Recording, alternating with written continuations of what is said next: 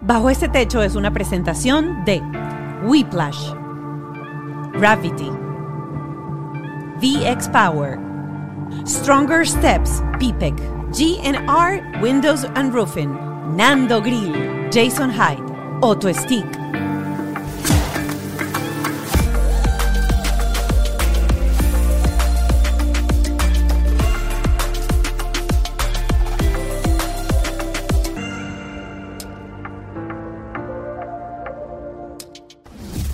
Episodio va a tener cosas eh, diferentes, porque cuando empiecen a ver el episodio con nuestra invitada del día de hoy, que es Paula Celaya, eh, productora, productora de eventos, eh, mama blogger, family blogger, eh, su Instagram es arroba soy paulis, mía, nos van a ver vestidos de una manera diferente. Y avance por qué.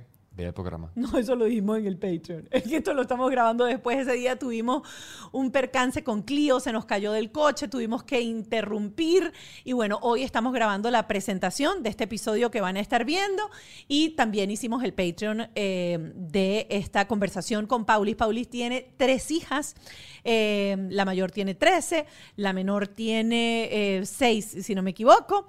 Eh, y bueno, este episodio tiene mucha hormona femenina. Este episodio tiene entender las diferencias de cuando uno tiene tres hijos y son este, criados bajo el mismo techo, son tres niñas y sin embargo son súper diferentes. Si quieres ver un programa con una mujer que es multitasking, que Oh, hace muchas cosas total, que te va a inspirar, ese es tu programa.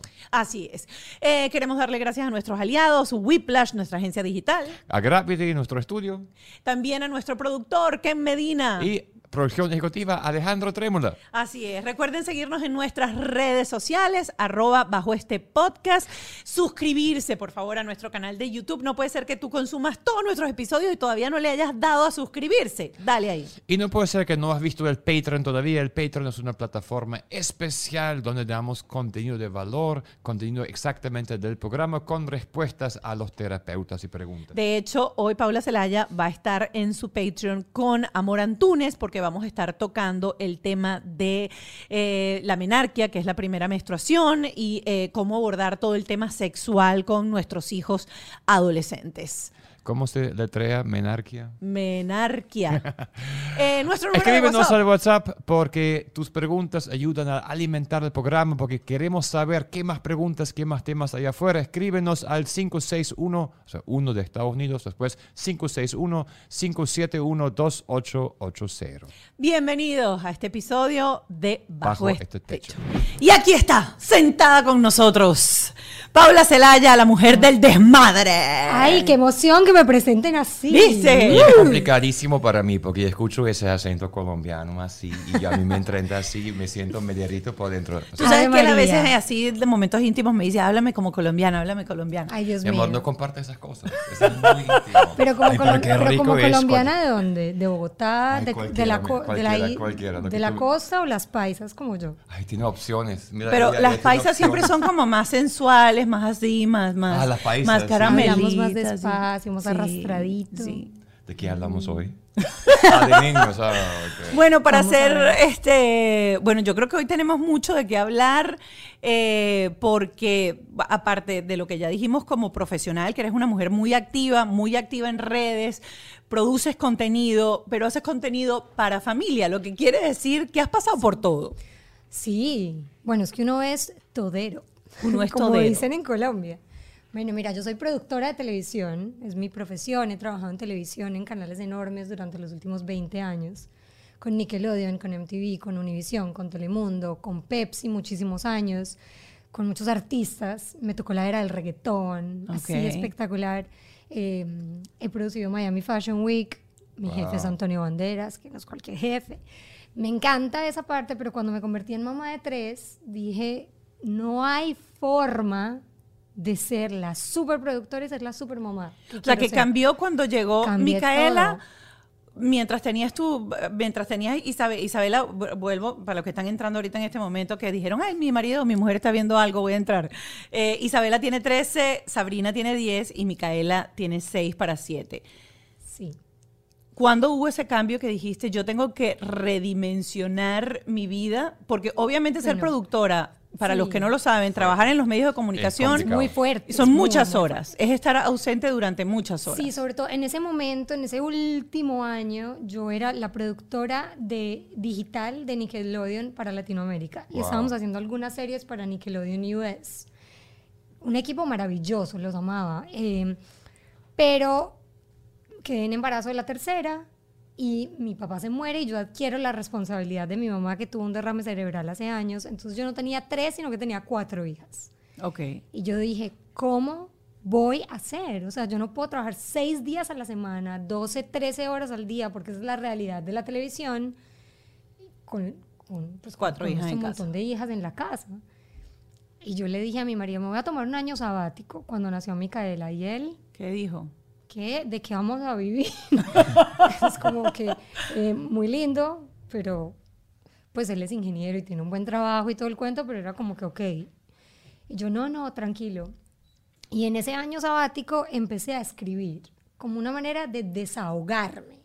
Yo como que, ¿qué hago? ¿Cómo me desahogo? Porque era mucho. O sea, porque ser mamá es, yo no sé, ustedes, ser papá, mamá, es mucho. A uno nadie le dice lo que tiene que hacer. No, es Hoy, mucho. hoy él va a tener apoyo porque para mí es así como que esto es Disney. ella- Tarararara. Para No, es lindo Y para él es, Es lindo. Freddy Krueger pesadilla en la calle del infierno. Uy, Mónica, espérate a que llegue a los teenage years. Cuando se vuelva no. teenager, Ya no, ya tiene siete y la cosa es, in- yo no sé la palabra que no sea grosero, pero esto es... Dila, mi ¿cómo- amor, cómo- aquí no hay cómo estás? ¿Cómo estás? Mm, ¿qué, ¿Cómo te...? mm, ¿Qué tal? Mm, ¿Me puedes co- comer? Mm. Pero es que es hombre también. Tú le preguntas cómo estás y te dice bien. Baja, pero bien, bien. Sí, bien. Mi amor, ¿y las mujeres qué dicen? Ah, no, bien, me porque hables, no me hables, no me hables, no me hables. drama, drama. Yo tengo tres niñas. ¿Cómo es eso del drama? es un drama. ¿Cómo es el drama? Todo es un drama.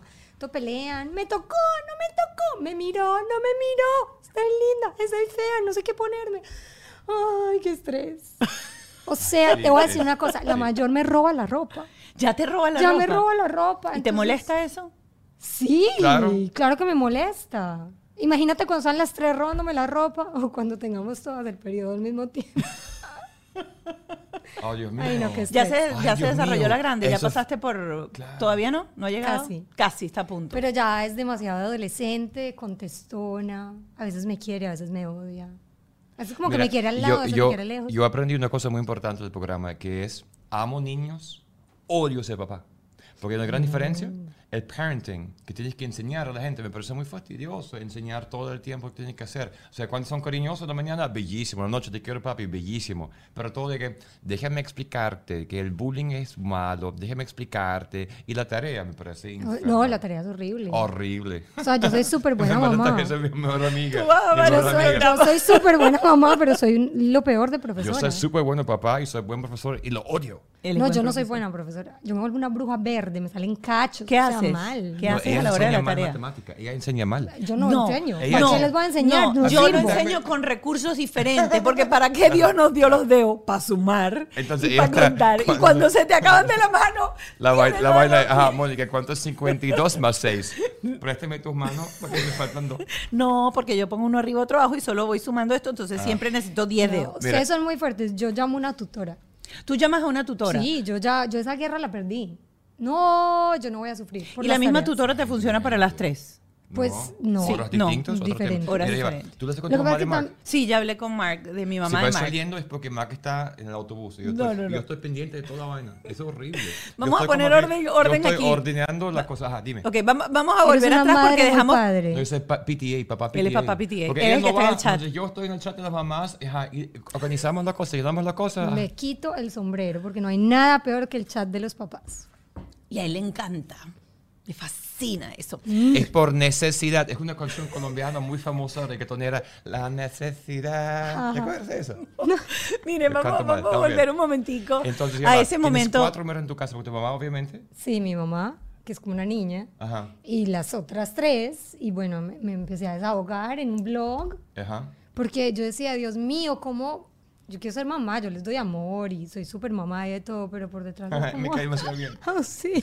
Claro, porque de paso tú venías de una vida súper ajetreada, súper ejecutiva, súper productora. La productora es claro. Para el que no sabe lo que es un productor, el productor es el que más manda. El productor es el que coordina, el que dice, el que hace, el que lleva las riendas.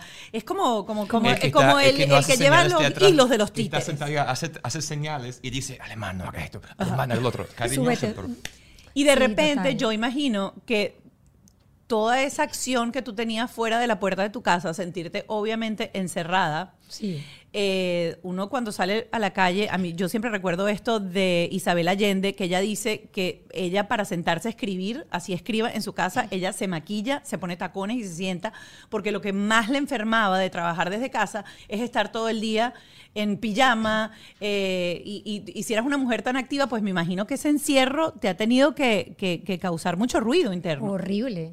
Pues yo no diría que una depresión, pero sí es un momento en el que yo dije, Dios santo, ¿qué hago? Porque amo ser mamá, me encanta estar con mis niñitas, me fascina recogerlas en el colegio y yo era el tipo de productora, grabábamos estilo novela, entonces tenía tiempos y yo alimentaba a las muchachitas, o sea, les daba pecho, yo me mataba, iba, estaba en la casa, volvía al set, eh, prefería llegar a las, a las 7 de la noche para estar con ellas, acostarlas a dormir, devolverme al set o trabajar en el computador hasta las 3 de la mañana. Pero llega un punto en que Wow. te acabas. Te acabas. O sea, porque Sí. además es tu cuerpo, pues. Y yo tuve, cuando quedé en embarazo de la tercera, me acuerdo que llegué al set y todo el mundo era como, ¿otra, otra vez? Sí, y porque yo era con la barriga, o sea, Micaela casi nace en el set. Era como una escena y yo, ay, ay, llámenle al paramédico, sáquenla. O sea, sí. Y pasar de esa actividad, de esa responsabilidad, de esa adrenalina en la que te, a, a estar en la casa a ser productora de tu hogar. Claro. Dificilísimo. Porque además, bueno, cuando estás en la casa ya no tienes ayuda. Y no Antes. puedes mandar a nadie, te mandan a ti.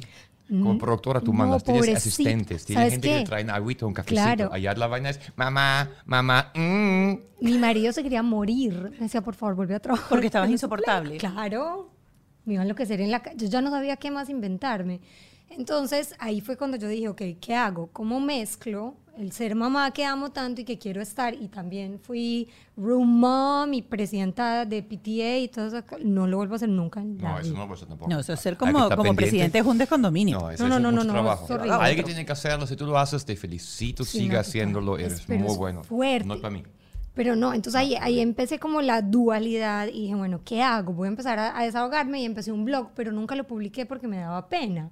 Claro, al ser productora, no, tú ya me conociste cuando mucho, ya me Claro, desinhibí. da, da mucho... Pero yo, sí, era como, ahora porque te estás exponiendo si tú siempre has estado detrás.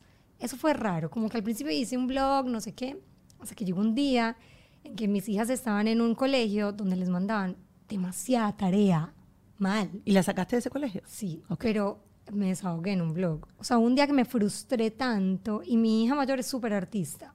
Entonces fue como encontrarme con un mundo donde les importaba lo académico. No les importaba el niño, no les importaba el arte, no les importaban los deportes, les importaba que el niño tuviera As y Bs, o sea, notas excelentes. Y yo tuve como un enfrentamiento porque yo no creo en eso. Yo pienso que uno tiene que ser un ser integral.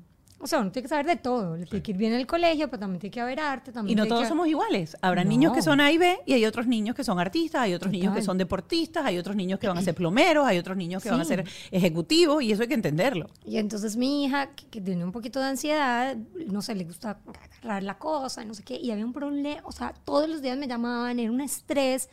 La niña llegaba y se estresaba horrible. Hubo, hubo un día en que se arrancó, se rompió la areta, o sea, El arete se lo jaló. se lo jaló hasta que se rompió la oreja del estrés. Y yo fui al colegio a decir, ok, ya llegamos a un punto en que el estrés es demasiado heavy y la respuesta de la directora en ese momento me dijo, es que acá queremos niños académicamente perfectos, no nos importa nada más. Y yo la saqué, Eso era un colegio privado, era un charter. un charter. Y yo, no, no, no. Y mis hijas habían estado en Reggio Emilia, que es como un Montessori, como... Y me dio un ataque de locura y la saqué. No le pregunté a mi marido. Y cuando yo me subí al carro con el papel de la saqué, yo dije, me va a matar. me va a mató. Claro. Claro, pero era como la desesperación y yo lo único que encontré como la salida fue como que escribir lo que yo sentía y lo que me había pasado.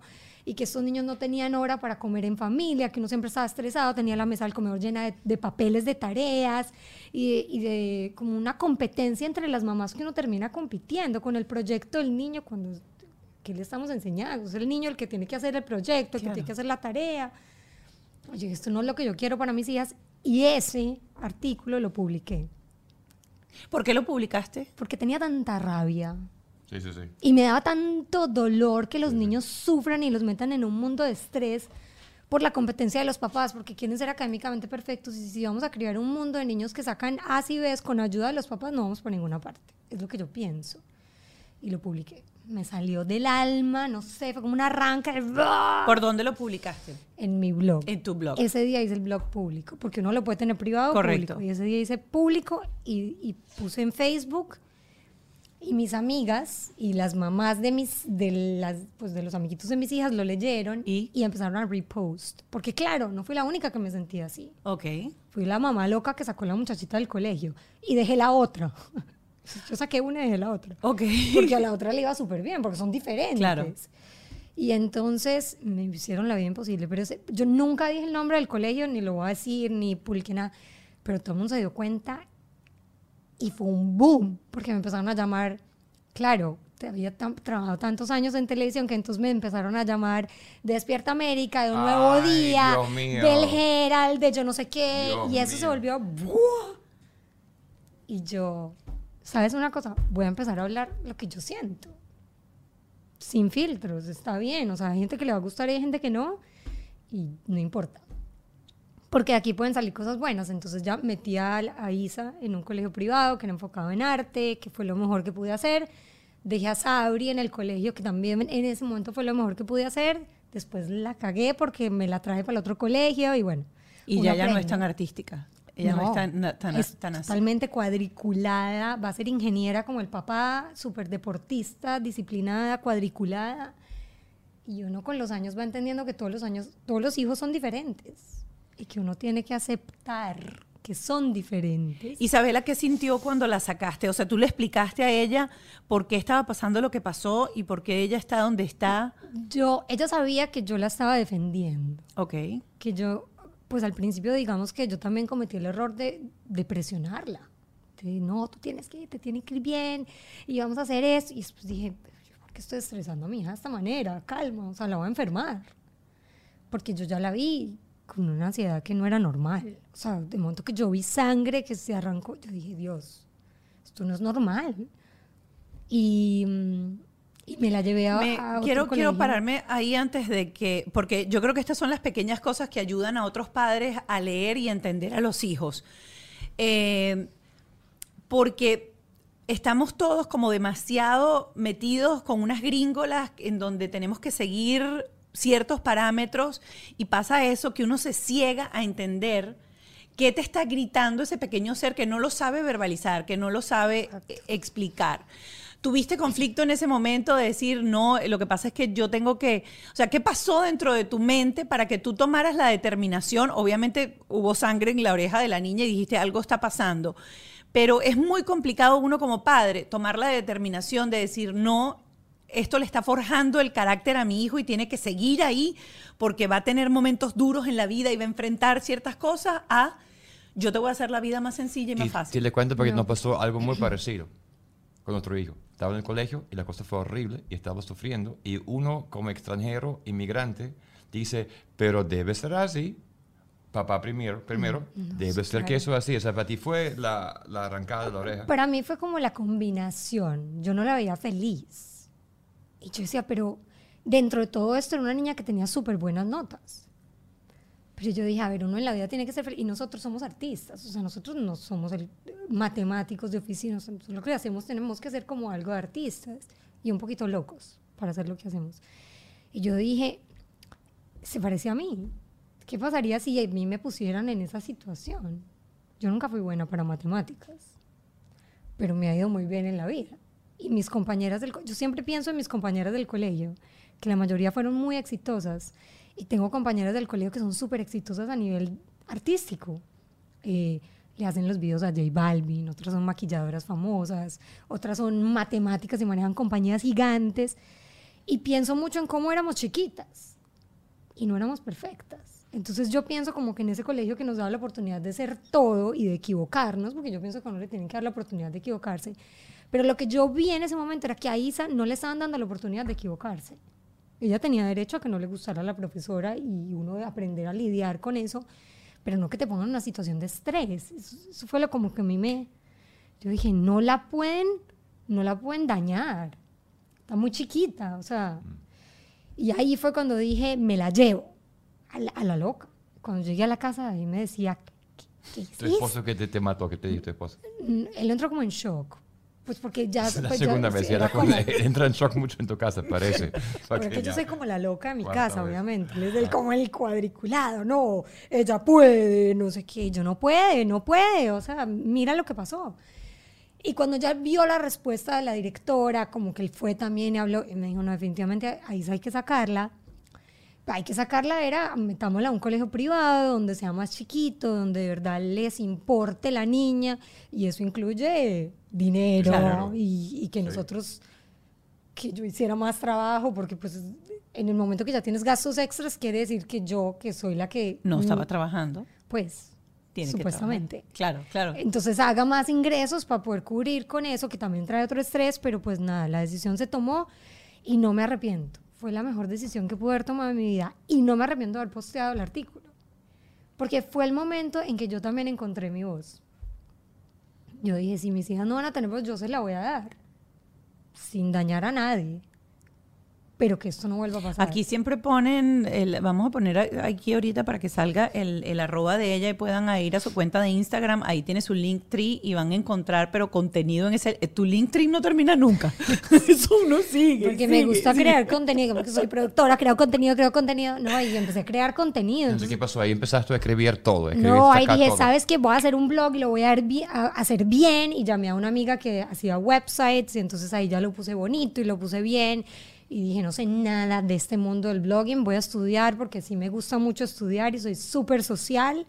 Y empecé a estudiar, no sé qué, y lancé el blog. Lancé el blog ya bien lanzado. A mí, yo no soy chef, pero me encanta cocinar, entonces empecé a compartir mis recetas, empecé a compartir mis sentimientos de mamá, empecé a compartir lugares para ir en Miami, en otros lugares, no sé qué. Y un día, lo que sí cambió, pues a nivel eh, mío, de, de- de- de negocio, fue que un día me invitó una amiga a una conferencia que se llama We All Grow Latina, Ujú. que ese año la hicieron en Miami. Siempre es en, el- en Los Ángeles, pero ese año la hicieron en Miami. Y fui con mi amiga. Pero entonces uno lo que hace con los amigos es que uno siempre se sienta con los amigos y se queda ahí. Y yo llegué tarde. O sea, yo llegué como que dos minutos antes de que empezara la, la reunión. Y mi amiga se había sentado lejísimos. Y a mí me tocó sentarme en la primera mesa que encontré. Fue lo mejor que me pudo pasar. Porque cuando me senté en la mesa, dije, oh, me senté en la mesa principal. había una, no había una silla, pues no había puestos asignados, pero me senté y la, la, la persona al lado era Luz María Doria, Ok. que es la productora ejecutiva de Despierta América hoy en día, pero quien había sido mi jefa durante dos años en Univisión, cuando hacíamos Escándalo TV. Y yo, y las otras no las conocía, muy bonitas, muy hermosas, así como Mónica, todas artistas, y yo, hola, hola, soy Paulis. Eh, pero Luzma, dice, ¿qué estás haciendo aquí? No sé qué, entonces me pongo a hablar con Luzma, y Luzma había acabado de sacar su libro de la mujer de mis sueños. Me dice, no, estoy haciendo yo que Luzma. Le cuento la historia, no, Luzma, renuncié, eh, dejé todo, y entonces soy mamá, y ahora voy a lanzar un blog de maternidad. Y esa charla con Luzma fue lo máximo, porque Luzma es una persona que te habla Sí. Dale con toda, muestra lo que sabes hacer, pero sin pena, no sé qué. Y en esa mesa estaba, no sé si las conocen, pero estaba Andrea Minsky, que es Sí. otra colombiana divina, activa, hermosa. Estaba Marines Duarte, estaba Anabel Bloom, estaba Rachel Díaz, estaba creo que, eh, bueno, un montón de gente, pero, pero ellas son mamás blogueras. Luzma no, pues, pero Sí, las sí, sí, otras la sí. gran mayoría, sí. Y me acuerdo que me senté al lado de Marines Duarte, que también tenía tres niñas, y me dice, no, yo te voy a ayudar, y Andrea Minsky con una energía, dale, que tú puedes, mujer balance, y yo, no sé, Dios me puso en una mesa, y yo como que emoción, la, tarara. entonces empieza el- como la cosa, y tienes que interactuar con la gente, no sé qué, y al lado de Luzma había otra señora que yo no conocía. Bueno, ¿y tú qué haces? Y le muestro, no sé qué, y resulta que era la PR de Disney. Ella me dice, muestra, ¿me has hecho algo con Disney? Y yo, sí, nunca me dijo que la piel de Disney. Yo, bueno, sí, voy un montón porque de verdad amo Disney. Real, no. Yo, no, sí, he hecho un montón de videos cuando he ido con las niñas y me dice, mire, yo soy la PR de Disney, mándame un email y te metemos en la lista de 10.500, 50.000 personas que quieren ser influencers de Disney. Y yo, ah, bueno. En ese momento yo ni siquiera tenía Instagram, porque era como loco, o sea, yo tenía un blog abro el Instagram porque salí allá y dije, bueno, tengo que abrir un Instagram. Me invitan a un nuevo día porque conocí a la gente. Entonces hice un segmento con Adamaris de, de cómo viajar con los niños, lo sé qué, tarará. Y mando el email, a la, pues porque uno va a una conferencia y no tiene que mandar el email Claro. y llamar. Y le mando, hola, bueno, mira, nos conocimos en We All Grow, no sé qué, tarará. Y me dice, bueno, mira, yo no soy la que manejo ese tipo de influencers, pero mándale un email a tal persona y que te pongan en la lista. Y efectivamente, hola, bueno, sí, hola, gracias, te ponemos en la lista. Bueno, pasó el tiempo, eso fue en septiembre. Yo lancé el blog en agosto, en septiembre fui a We All Grow, en octubre fui con mis hijas a Disney a, a- a Halloween. Y dije, voy a hacer todos los videos, voy a crear contenido como si Disney fuera mi cliente y yo voy a crear contenido. O sea, entré en modo productora, Claro. pero pues ya poniéndome yo de frente, no sé qué. Y cuando llegamos, lo edité, se lo mandé a la, a la PR de la PR. Yo, mira, fui a Disney, fue este el contenido que hice. Y me contestó, wow, eso está súper cool. ¿Tú hablas inglés? Y yo, sí, yo hablo inglés, español. Ah, bueno, sí. Y en enero me llegó un email. Hola, estás invitada a la conferencia de Disney Social Media Moms. Y yo, esto es un scam, o sea, ¿me ¿cómo me van claro. a invitar? O sea, hello. Hay 10.000 influencers, gente famosa. ¿A mí por qué me van a invitar? Entonces le escribí. Y le yo, hola. A mí me llegó este email, pero es cierto que esto es mentira. Me dijo, no, es verdad. O sea, desde que me mandaste tu contenido, que es lo que pasa con las compañías, te empiezan a ver y Claro. te empiezan a estudiar y nos encanta lo que haces, nos encanta tú, nos encanta cómo hablas. Eres súper genuina y te queremos invitar. Y yo, ¿qué? O sea, tres días en los parques, cuatro días en el crucero con mi familia de cinco, que no es lo mismo la familia de cuatro que la familia de cinco. Y yo, ¡ah! Yo le dije a mi marido y mi marido, ¿es de tu verdad? esposo otra vez. Otra vez. ¡Oh, my God! Él me decía como que, dale, vamos. Y claro, cuando fuimos allá, fue, no sé, o sea, yo cuando estaba en Disney, no sé qué, entonces mi marido, que es súper, no le gusta Ingeniero ni siquiera serio, que... sí, sí, ingeniero sí, serio, sí, no, sí. ingeniero serio, pero Ajá. en mis redes se llama hashtag bestia peluda, porque es súper divertido en realidad. Pero es una bestia, o sea, hace unas cosas muy chistosas. Entonces, estando en Disney, te miran y te interactúan y nos dicen al segundo día, queremos grabar un comercial con ustedes. Y yo, ¿qué? Ok. Y mis hijas súper into it. Y bueno, y David, mi marido, fue la estrella del comercial. Mm. Entonces grabamos un, un comercial con Disney. Cuando salimos de ahí, mi marido me dice, tú entiendes que esto se te volvió un trabajo, ¿cierto? Pero sí, ya llevaba seis meses trabajando Trabajando. para mí. Claro. Produciendo contenido, empezaron a salir cosas buenas y ahí dije, listo, ya, esto es mi trabajo y me concentro en esto. Y no se me olvidan las palabras de Andrea Minsky que me dijo, créetela. En el momento que te la creas, todo cambia. Claro, porque era yo ponerme al frente de la cámara y ahí dije, listo, pues vamos. Ya está. Y ahí Vamos empezó a- el blog. Qué, maravilla. me encanta. Así que si quieren seguir el blog, ya lo saben. Este, Es miamami.com. Lo que pasa es que es mía de Miami, mami. Exacto. Vamos Mami. a volver a lo que solemos trabajar o, o tocar dentro del, dentro del podcast, que es tu, tu función como mamá. Ahora mamá 100% en casa, pero mamá 100% en casa trabajando desde casa, que no es lo mismo que ser mamá al 100%.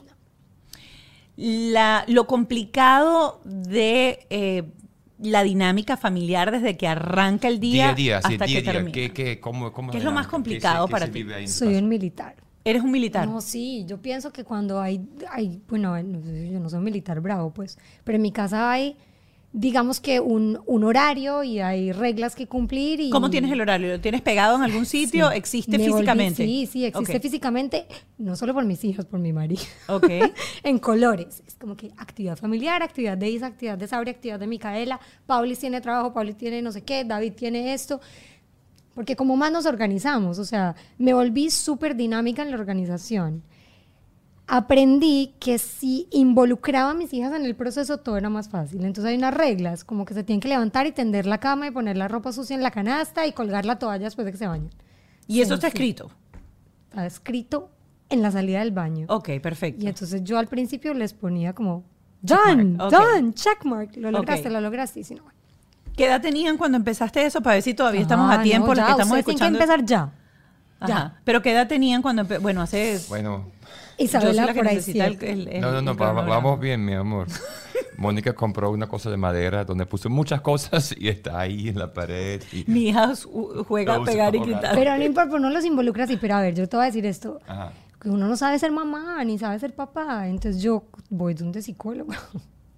Cuando Claro, me vamos- frustro. Vamos, vamos Vamos todo el todos. tiempo, sea, vamos Todos. todo el tiempo, pero... Entonces yo empecé, yo Ah. empecé como, ah, bueno, porque todo suena muy bonito, pero una de las cosas que yo decía, por ejemplo, la de la mitad le daban unas pataletas que yo me quería morir. O sea, les voy a contar algo súper íntimo, que ya no es íntimo. Si te encanta nuestro logo, nuestra promoción, el estilo, la identidad del podcast, te cuento que tú puedes tener todo esto gratis por tu negocio o proyecto. Weplash está regalando logos en TikTok. Y es muy fácil, ya yo conozco gente que se lo ha ganado, así que ¿qué estás esperando tú que piensas que, que yo no me gano nada ni un- ninguna piñata? Vaya ya, es muy fácil.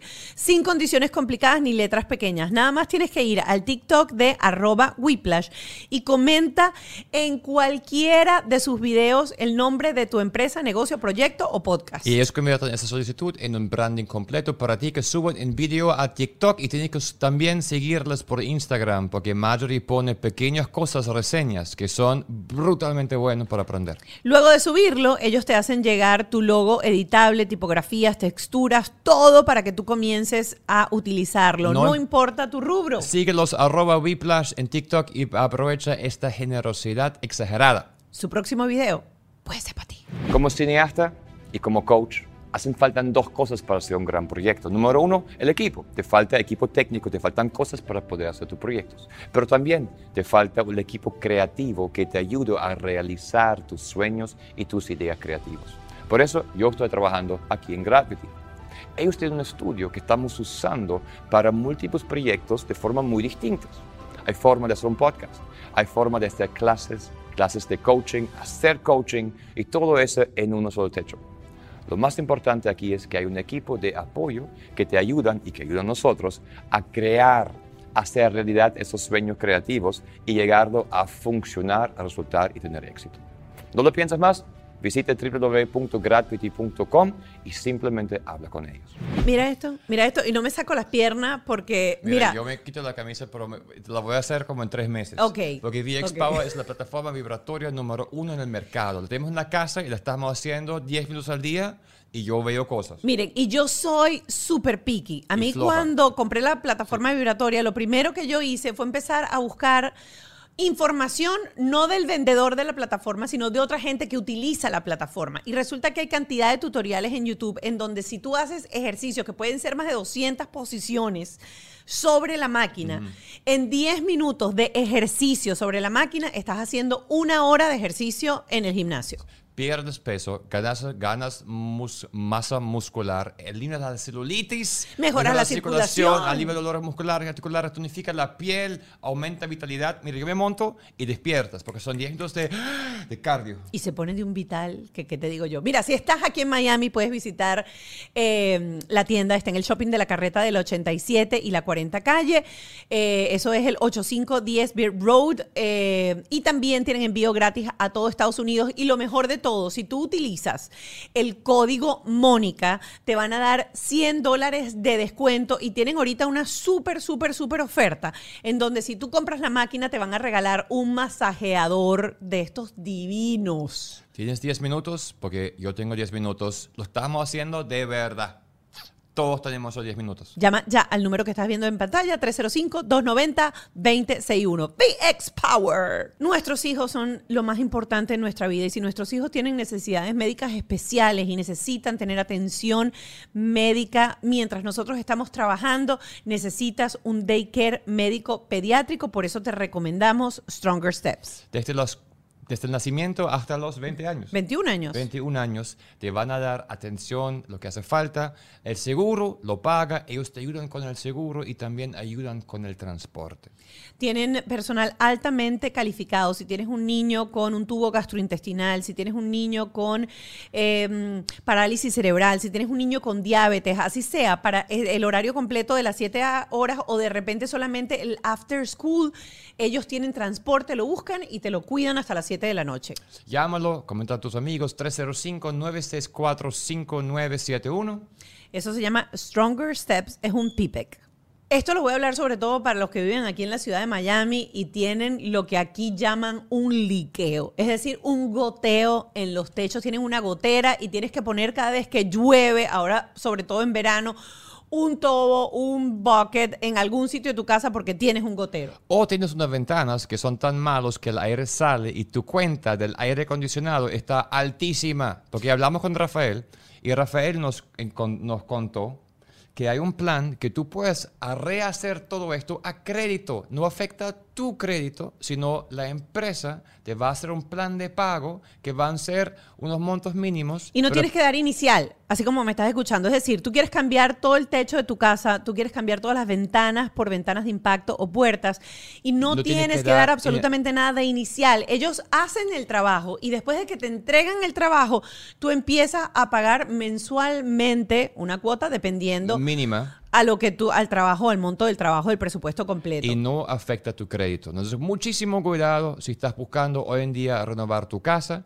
Vete con gente de confianza y gente que sabes que el plan que hacen es que no hay dinero que pagar por delante. Ahí está la estafa. No hay que pagar por delante, hay que hablar con esa gente. Háblate con Rafael. Aquí está la dirección en pantalla. Habla con ellos de parte de Mónica para que veas que hay soluciones porque vas a ahorrar muchísimo dinero tener mejores ventanas en tu casa. Aquí también tienes el Instagram y bueno, si bajo este techo, que tiene un techo sólido, te recomienda gente que hace techo y ventana, Este crean en nosotros. Aquí lo tienen, GNR Window Roofing. Mm. Se te hace agua la boca. Este alemán está comiendo carne en vara y carne en vara de la buena. Tenía años sin comerlo hasta que Mónica me llevó este fin de semana. ¿A dónde? A Nando's Grill. Porque ellos tienen una churrata. ¿Cómo se llama eso? Una churrata, un caney en Kendall. Acabo de abrirlo hace un mes y medio. Y tiene cosas para que los niños puedan jugar por ahí y tú sentarte, escuchar música, rumbear. O sea, la cosa fue impresionante. La fiesta que se montó el domingo a las 4 de la tarde. O sea, es fue... tremendo, tremendo plan de fin de semana. Tremendo Están habiendo, abiertos desde los viernes, sábados o domingos, un plan súper familiar para que disfrutes carne en vara, para que puedas comer tequeñitos, arepitas, Uy, no, yuquitas, verdad. sancochado, frita. No, de verdad, no te la pierdas. Está, es una Hay experiencia. tetas. Venden tetas. Ustedes no saben lo que son las tetas, los, los dulcitos esos que uno comía cuando era niñito, que si uno se chupaba los heladitos en teta. ¡Ah, qué rico! Eso lo hay en Nando Grill. Y también, obviamente, hay Nando Grill, el food truck que está en el Doral de lunes a lunes. Haz plan para este fin de semana con tu familia. Cómete algo rico, Y vale. disfruta del sabor de la mejor carne en vara hecha como en los llanos venezolanos, Nando Grill. Les voy a contar algo súper íntimo, que ya no es íntimo. Le daban tantas pataletas que un día le eché agua bendita porque no sabía cómo calmarla. ¡Oh, se le entró el diablo! Y le A ese punto, sí. Y cuando ¿Se calmó? cuando- no. Lleva, y lleva, cuando lleva. yo hice ¿Le eso, yo dije... agua o agua bendita? No, Agua Como bendita. esa que eh, dan en la iglesia que uno tiene. No. Y yo... Pero, eh, eh, Punto ¿rez- de desesperación ¿Rezaste mientras máximo. tanto o qué, qué hiciste? No. Sal, sal, sal, sal, yo sal. dije que se le quite lo que tiene, yo ya no sé cómo calmarla. no, mal. Y entonces, en ese momento dije, ya, me enloquecí, o sea, ¿qué, sí- qué estoy haciendo? No, ya no sé cómo hacer nada, no sé qué hacer. ¿Y qué hiciste, psicólogo? Me acuerdo que fue un domingo, como a las 11 de la noche, y le escribí a la psicóloga del colegio en ese momento, que es Erika Angulo. Yo le escribí a Erika, yo había hecho un curso de, de parenting, de esos que ofrecen la guardería, pues el preescolar, y uno va y toma el curso. Y yo le escribí, yo, Erika, estoy en crisis, Sabrina tiene unas pataletas horribles, yo no sé qué hacer, o sea, le acabo de echar agua bendita, ya me enloquecí. Sí, y además cuando los hijos tienen pataletas, uno se empieza a, rayar del coco. Y yo, bueno, ya no, ¿qué hago? Se me va a acabar el matrimonio, se me van a acabar las muchachitas, o sea, ayuda. Y empezamos terapia con Erika y cosas, y una de las cosas que Erika me decía era, no les des puntos o no les des plata o no, porque uno hace eso. Era, ellas empiezan con, con unos puntos y uno les quita, o sea, les quitas privilegios. Como que tu responsabilidad es arreglar tu cuarto.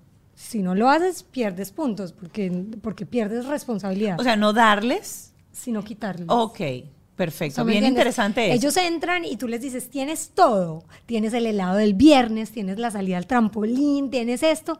Si haces lo que tienes que hacer. Y si no, vas perdiendo. Uy, qué interesante eso, anótenlo, está súper bueno. Pero a mí me pareció el mejor consejo de Claro. la vida porque es como que tienes todo, yo te doy todo, soy tu mamá y te amo y te quiero dar todo, pero lo puedes perder.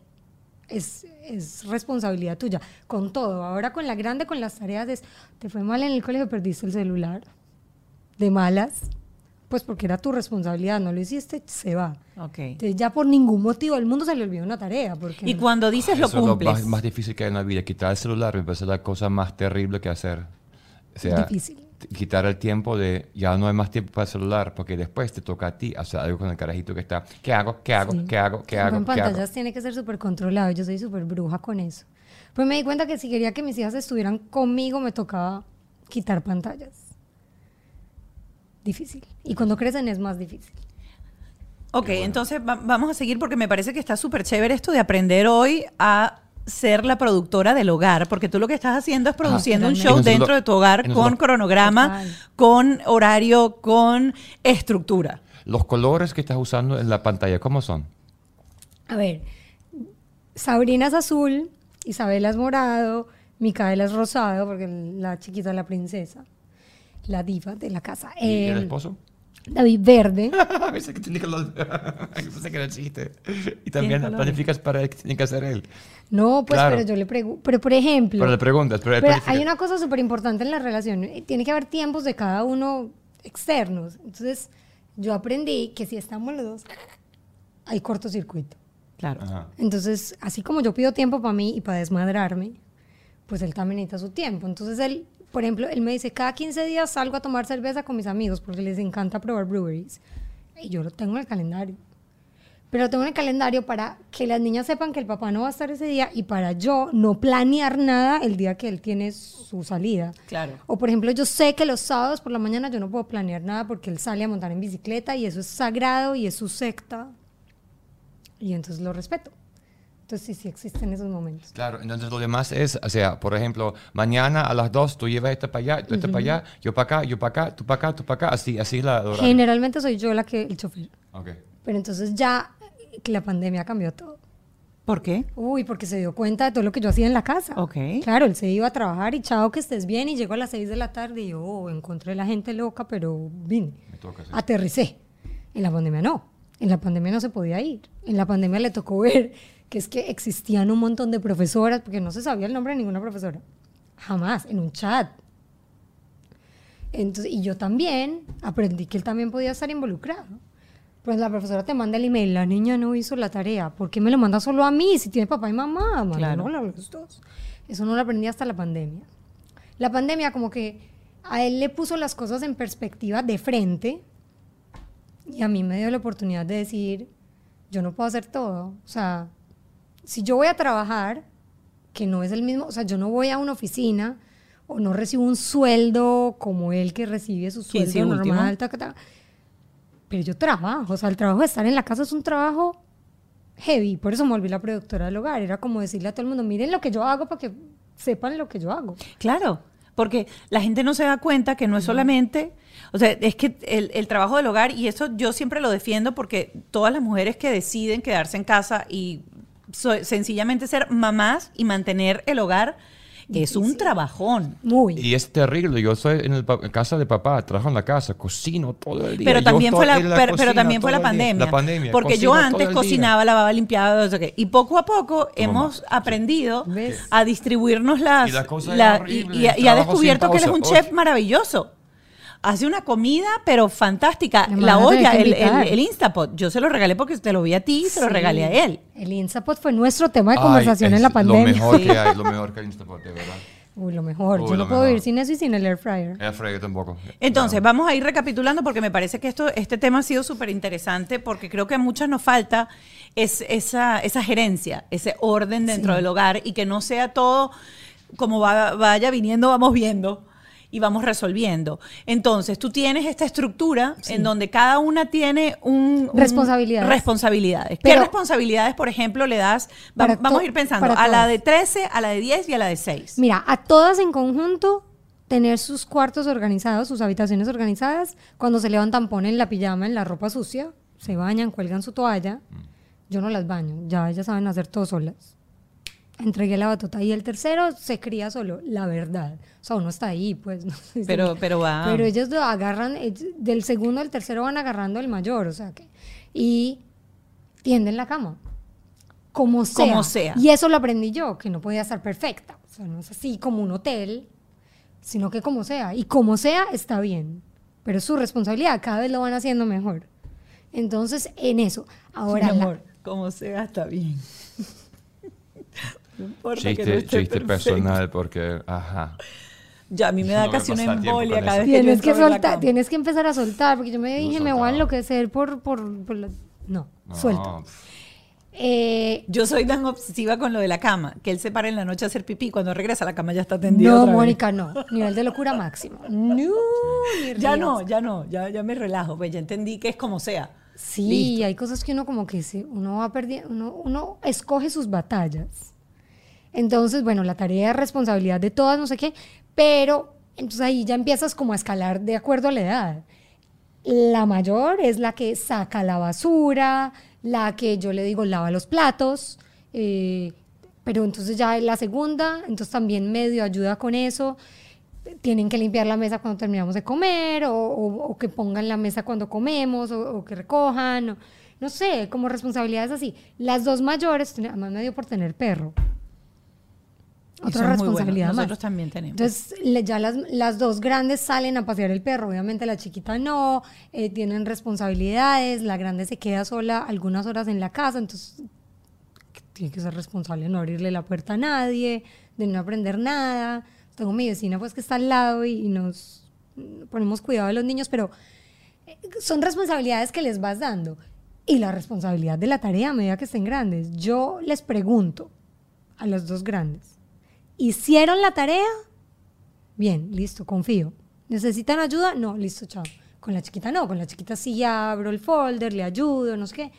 Porque las grandes ya están empezando a entrar en la vida real. O sea, la mayor está en middle school y la segunda va para middle school. Es tu responsabilidad, si no la haces... Es que nadie me dijo, es que nadie te tiene que decir, mi amor. La profesora lo postea en un website y tú te tienes que meter. Y lo he hablado con las profesoras porque un- un- me han llamado, mira, queremos hablar contigo porque tu hija no ha hecho el iReady, esa cosa que... Ajá. Digo, no lo ha hecho, dale una F, póngale una mala nota. No, pero es que, entonces, ¿cómo va a aprender? Si la mamá le hace las cosas, nunca va a aprender. Me Y encanta eso. después de eso, más nunca te llamaron. Ninguna profesora La profesora quedó como en shock, porque shock. entonces, claro, Tú las mamás, no, no, no le pongas una F, porque yo no. No, ponle- Póngale su F. Tiene su F, se la merece. Claro. Ah, es lo mismo. Aprenda. En un trabajo, ¿quién te va a llamar a decir no hiciste el trabajo, pobrecita, dile a tu mamá que te lo haga? No, mi amor. Si no lo haces, te echan. Entonces, bienvenida a la vida real. Ok. Si usted no hace su tarea, tiene la mala Tiene nota. una consecuencia. Ahora, en teoría, se ve perfecto y precioso No, el calendario y todo. Cuando empezaste a implementar esas reglas, ¿cómo fue ese proceso de se cumplen, no se cumplen? ¿Qué quitabas? ¿Cómo hacías? Porque yo me imagino que el primer día de repente existe como el excitement. Yay. ¡Qué emoción! Porque así me pasó con el, con, con el, con Con el el grande. chart de Mark. Pero después de ahí, las cosas empiezan como a diluirse, el día a día se lleva la, la estructura y, y se corre la rutina. Más- Tú la has mantenido. claro, ¿Cómo, cómo Lo más difícil es estar de acuerdo con el marido. Con el marido. Con el marido, con la niñera, con los abuelos, con el que tenga que compartir esto. Ok. Porque todo el mundo tiene que estar en la misma página. Es lo más difícil. A veces eh, soy como, ¿es en serio que les diste helado cuando no hicieron la tarea? Me muero la rabia. Claro, porque uno no puede desautorizar al otro, o pues o viceversa. Paula, no hicieron eso, yo las castigué y tú les diste... ah". Entonces tiene que haber mucha comunicación con los que estén ayudándote a criar los hijos. Eso es lo primero. No hay nada peor que cuando llegan los abuelos, pues porque los abuelos son muy lindos, muy tetos, pero los abuelos malcrían. Claro. Es como que en esa casa el helado se come el viernes porque aprendí que es la recompensa. O sea, llevarlas a que el helado que le ponen cosas es como... ¡ah! Entonces se lo tienen que ganar. Entonces, así como tú tienes la estructura de los deberes de la casa, tienes una estructura de los premios que arrancan en 20, o sea, en 100 Mira, a yo- principio de mes. Pues yo creo que, que- O semanal. que son privilegios, les Ok. digo yo. Yo no les digo que son Pri- premios. Les digo que privilegios. tú tienes el privilegio que yo las llevo a comerse la pizza o el helado o a los saltarines o lo que quieran hacer. O la segunda, que compite en cheerleading, que es un deporte súper demandante y súper costoso. Yo soy, ah, tú quieres ir a la competencia y quedarte con tus amigas, gánatelo. Si no te vayan, te saco y lo cumplo. Eso es lo más difícil. Cumplirlo. Sí, o que las inviten a una fiesta de cumpleaños. y una es grosera o no se porta bien o no hace lo que tiene que hacer y llega el momento de la fiesta y se me quiebra el corazón porque me siento una bruja. Las he dejado. Me voy sin la que no se portó bien. Y me quiero morir cuando me monto al carro, lloro y todo, pero digo, estoy enseñando algo, algo le va a servir. Mira, y, es, y, eso es súper que- importante y lo agradecen. Yo o voy sea, a- pero, te- te- o sea, pero Sí, yo la- estoy o sea, impresionado pero- y yo quiero que tú agarras eso.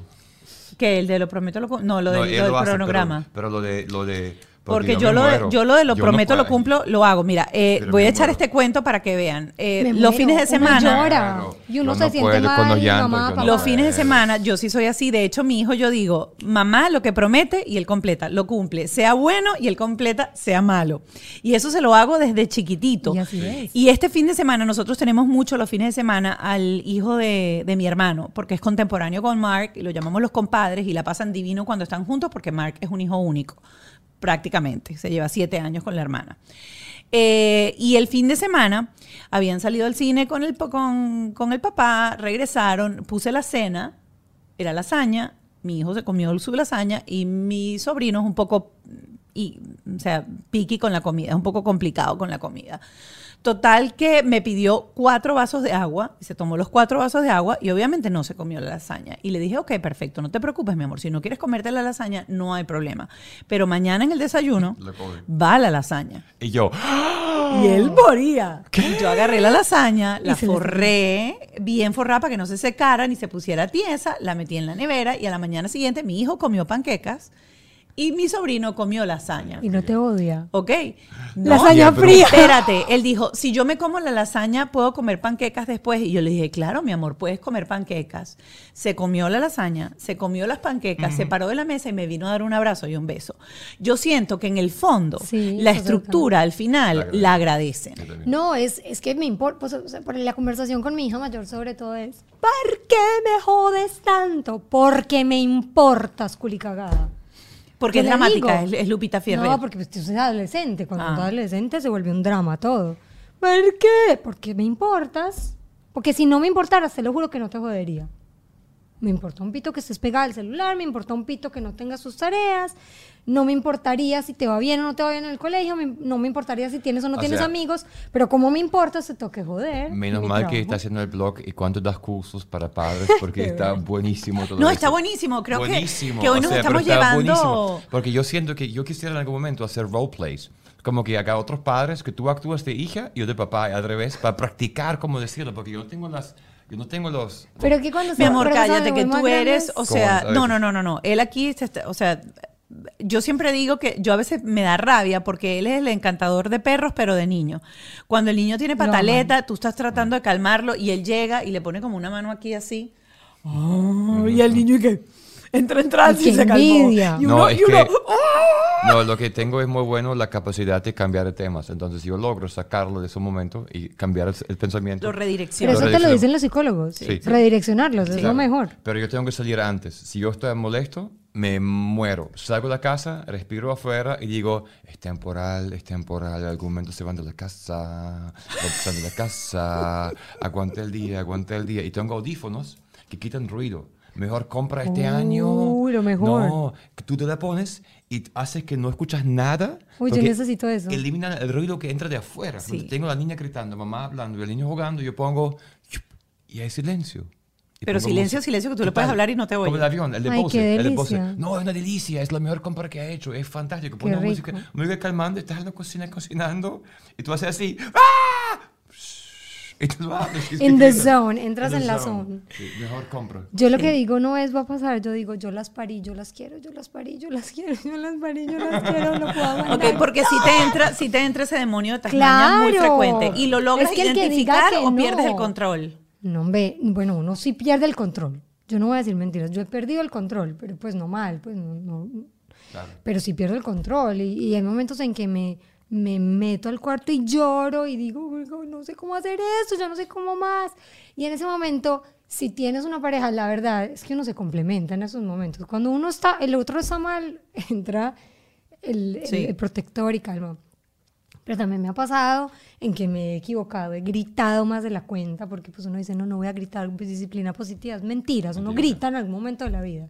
Y uno se ofusca y uno regaña cuando no tuvo que regañar o regañó a una cuando la culpa era de la otra y la cagas.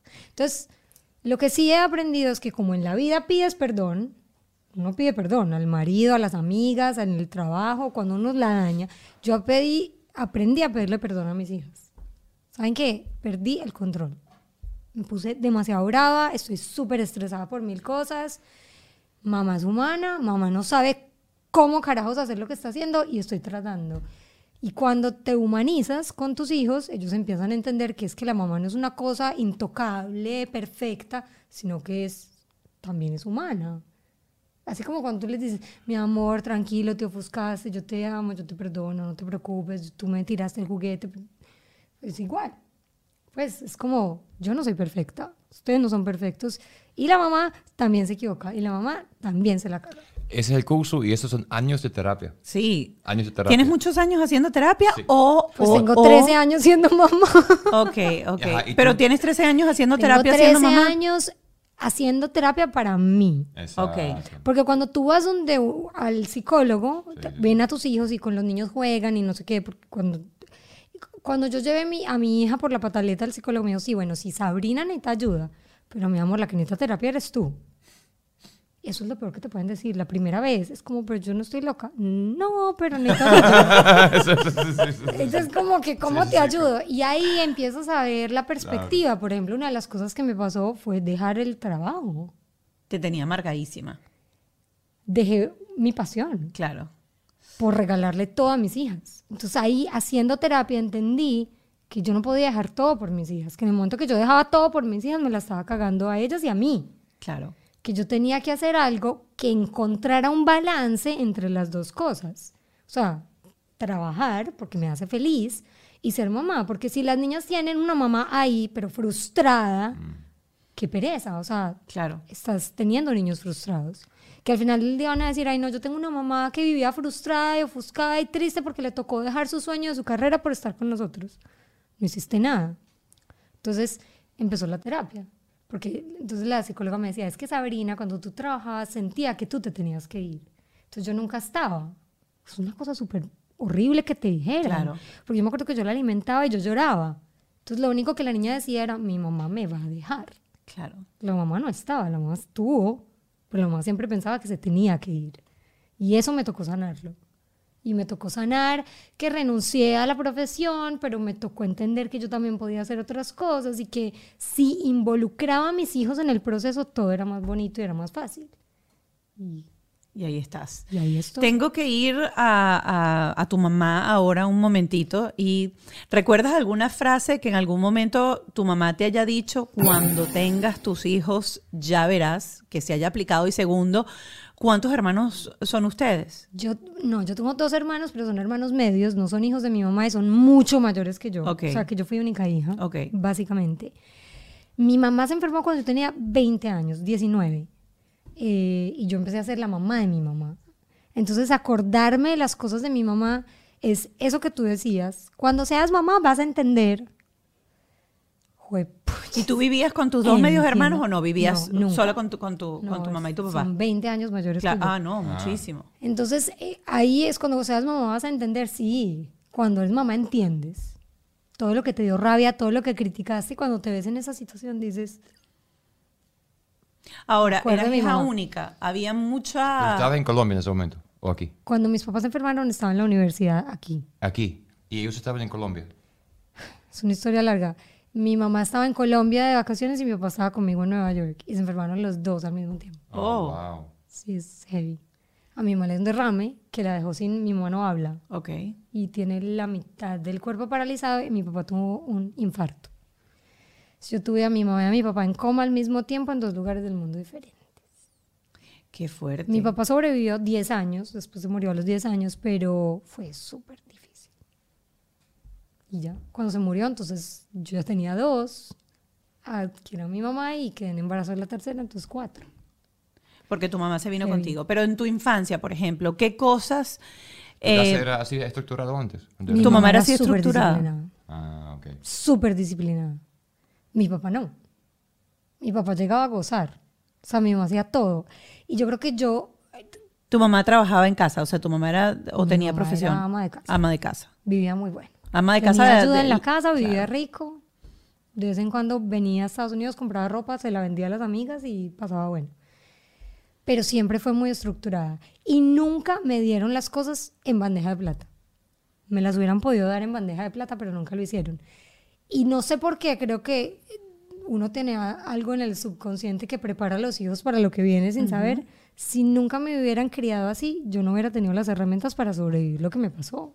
Porque yo me quedé Claro, 20 años y, una responsabilidad brutal. 19, estaba en la universidad y pasé de ser la niña contemplada a que, me tocaba cuidarlos y aprender a hacer todo y a valerme por mí misma y, y eso fue difícil y después a ser mamá sin que nadie me enseñara a ser mamá porque yo no he tenido nadie que me enseñe a ser mamá y eso sí ha sido difícil porque uno tiene Porque tú sientes que hay gente que sí tiene gente que le enseña a ser mamá. Pues si tú tienes a tu mamá, tú vas donde tu mamá y le pides un consejo.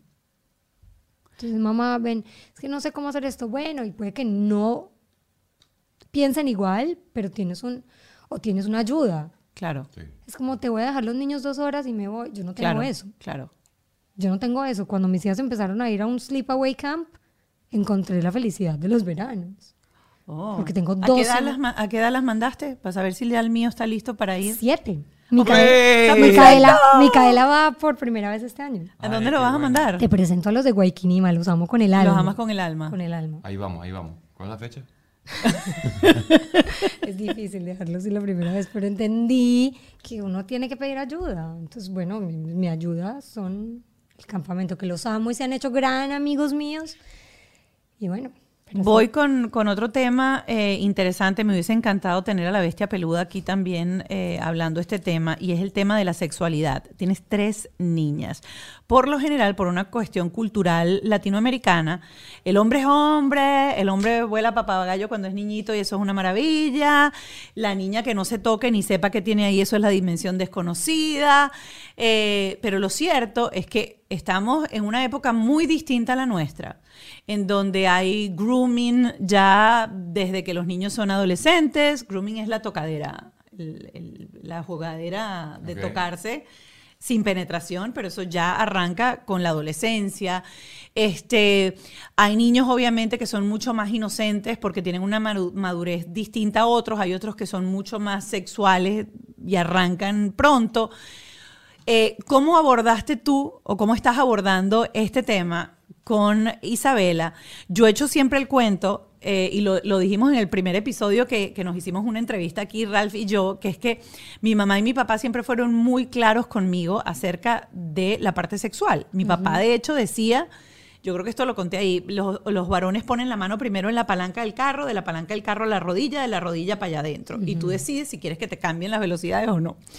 O sea, era muy claro, muy claro. Eso mi papá está- me, mi eso papá está buenísimo. Mi papá me compró mi primer sostén. O sea, mi, mi- mi tema sexual en mi casa Era tan abierto. abierto. que yo jamás hubiese pensado llegar con una barriga a mi casa porque yo sabía que la única manera de no salir embarazada era no hacerlo o tomar anticonceptivo o usar condón. O sea, porque eso estaba sobre la mesa. Pero yo sé que... ¿Y Ral? ¿Le hablaban de sexo o no? Nunca. ¿Qué es eso? ¿Cómo, cómo- cómo que ya va? Ya te, Yo- ya te yo pregunto to- a ti, ya va. yo ¿Cómo? No, pero que explicar. como que sí, porque en una relación siempre hay dos. Mira, ajá. Bueno, pero ya A cuando yo no llegué a donde sal, ya- yo, yo nací en. Alemania. En Ajá. Alemania el sexo se tiene cuando la mujer dice, hoy a las 7 de la noche se tira.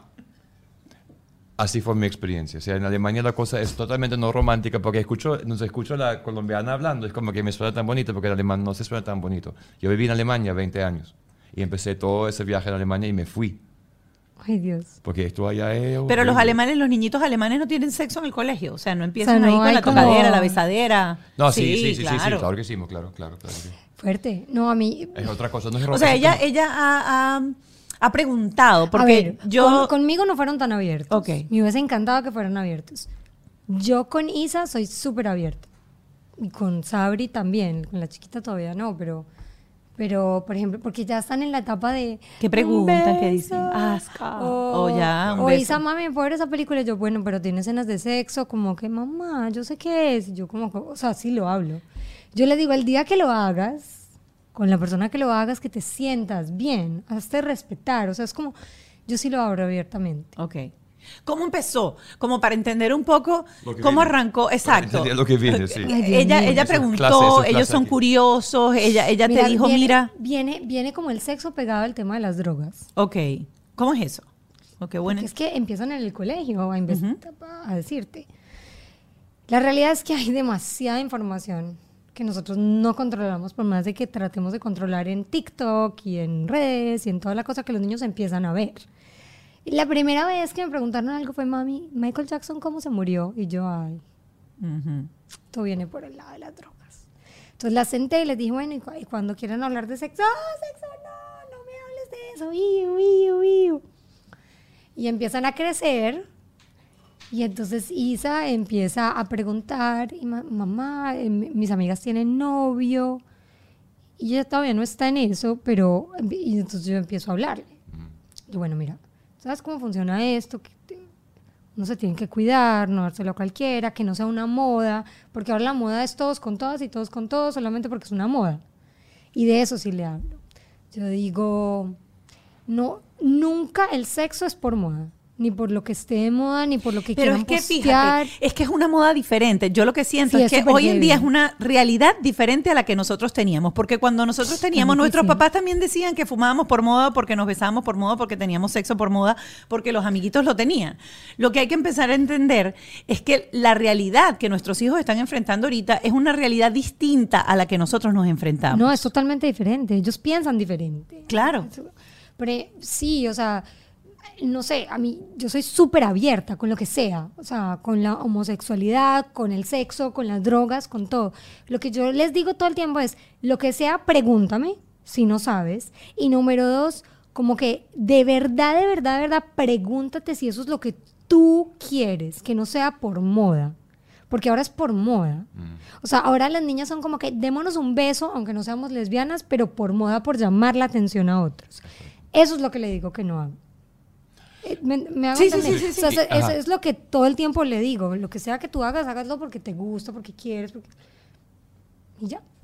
¿Y la droga? ¿Cómo, cómo haces con la droga? ¿Qué le dices? ¿Cómo No, con las drogas la es otra cosa totalmente diferente. Pues, con las drogas es más fácil porque con las drogas es de frente. Es como que, eh, mamá, en mi colegio agarraron dos niños haciendo vaping con el... Ah, Y yo- mi respuesta ¿Baking, fue... baking o vaping? Vaping. Baby. Vaping, con el va- vapor, con el... El, cigarrillo el fumar, pero con el... Con el vapor, sí, ajá. vapor, vapor. ajá. Y yo le digo, ¿y qué tenía? Y me miran así como, ¿qué? Y yo, bueno, sí, porque es que tú a eso le puedes poner tra, entonces le muestro la lista y, llego, le- y les digo, vengan, siéntense, que yo les voy a decir todo lo que les puede pasar con las drogas. O sea, no es solo marihuana, y es, o sea, hay esto, no sé qué, les dije, hay papelitos de colores, hay gummies, hay dulces, que son lo primero que les van a ofrecer, porque son lo que pueden camuflar. Y se los de frente. Mire, Pero leo, eh, me muero del susto, no creas, te lo estoy diciendo. Pero qué rico. y vamos a no, entrar en este ¿Y tema más a y- ¿A qué profundidad. edad empezaste con eso? No, yo, yo no, no? hago nada, yo soy más sana. No, no, no. tú- No, hablarlo, hablar. hablarlo. No, no, no, hablarlo. No, tú no haces, yo sé, pero Ay, no, hablarlo. pues porque uno no Claro. hace, uno, hace Claro, todo. no, no, no. No, hombre, hablarlo. Cuando me preguntaron de Michael Jackson, yo... Ahí ¿Y empezaste. Y fue Isa estaba chiquita, Isa tenía por ahí 10 años. Ok, Es la mayor. que Y la, y la segunda tenía 8. Ocho. Pues porque me lo que preguntaron muy temprano hoy en día. mm, O sea, hoy en día el tema de la droga, ya más aquí está, o sea, no está hablándolo, pero sabe alcohol, o sea, no está hablando, o sea, yo tengo conversaciones en la bañera con él. Estamos hablando de todas cosas, o sea, de todo, de mujeres, de, de- o sea, de mujeres más De o menos, todo. porque él, o sea, la droga está cerca, porque está como que, y da todos los juegos violentos, y hay todo lo que es Roblox, y todo lo que hay Sí. Roblox, y todo lo de matanza, y de no hacerlo, hacerlo, pero ¿cómo hago esto? ¿Cómo lo hago lo otro? O sea, y hay amigos, y hay amigos tremendos. Y los amigos tienen hermanos mayores y traen información que... Eso es. Entonces digo, uno trata de controlar, pero ellos van a tener información mucha. sí. Lo que yo les digo es, vean, pregúntenme. Y siempre les digo, si algún día se equivocan, yo voy a estar aquí. No importa lo que pase. Si algún día de verdad se equivocan, yo estoy aquí. Juntos lo vamos a resolver. Miren, el tema de, las drogas y del sexo lo vamos a seguir conversando. Nos vamos a ir a Patreon y les voy a explicar para los que están viendo el episodio ahora qué es Patreon. Patreon es un espacio en donde vamos a compartir con una psicóloga, va, a terminar este video y ustedes en la descripción de esta casilla, de este video de YouTube, si lo están escuchando a través de una plataforma digital, se van a Patreon bajo este techo y ahí nos van a encontrar. Es una suscripción por 5 dólares todo el mes y van a poder escuchar conversaciones exclusivas de nuestros invitados con nuestros terapeutas. Van a tener a la mano eh, material, eh, van a tener eh, un blog en donde conversamos temas que tienen que ver con paternidad, es decir, material exclusivo para ayudarnos en este camino eh, de querer convertirnos en una mejor versión de padres. Porque la idea aquí es aprender, la idea no solamente es hablar con gente que son buenos padres, que saben, sino de verdad encontrar herramientas. Y por eso hay ese Patreon, porque estamos cobrando. Hay que pagar por producción. Son cinco dolaritos que pagan porque tienen que hacer, hay que hacerlo. Entonces, fíjate, nos vemos en el Patreon. Ya lo saben, aquí abajo consigan el link y si están escuchando, vayan a Patreon. Eh, punto bajo este techo. Eh, nuestra invitada sigue con nosotros. Gracias, Paula Celaya, por haber Gracias. estado con nosotros. Eh, Gracias, y nosotros seguimos esta conversación que sé que tiene mucho que dar todavía. Bajo este techo fue una presentación de Whiplash, Gravity, VX Power, Stronger Steps, PPEC, GNR, Windows and Roofing, Nando Grill, Jason Hyde, Auto Stick.